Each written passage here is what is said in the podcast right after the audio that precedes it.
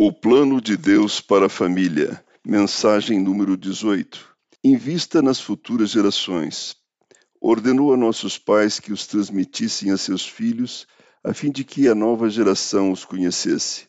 Salmo, capítulo 78, versos 5 e 6. A vida cristã é uma corrida de revezamento. Não basta correr bem a carreira cristã, precisamos também passar o bastão da fé para a nova geração. Se falharmos, perderemos a corrida. O que nossos pais nos transmitiram, precisamos passar aos nossos filhos. Não basta conhecermos a Deus, nossos filhos também precisam conhecê-lo. O maior legado que podemos deixar para nossos filhos e netos não é riqueza material, mas confiança em Deus. Se não investirmos nas futuras gerações, as famílias se enfraquecerão e as igrejas se esvaziarão. Temos visto este fenômeno acontecer mundo afora. Em muitos países, as igrejas perderam seu vigor. Os templos estão vazios. Os jovens e as crianças se ausentaram da casa de Deus.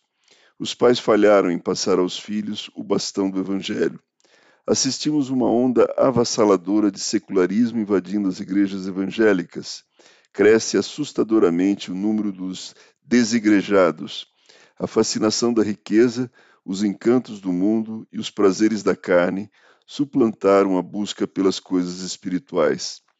Nossas casas ficaram maiores e mais cheias de coisas, mas ficaram também mais vazias da presença de Deus. Nenhum sucesso compensa o fracasso da família. Nenhuma riqueza ou conforto compensa a perda das futuras gerações.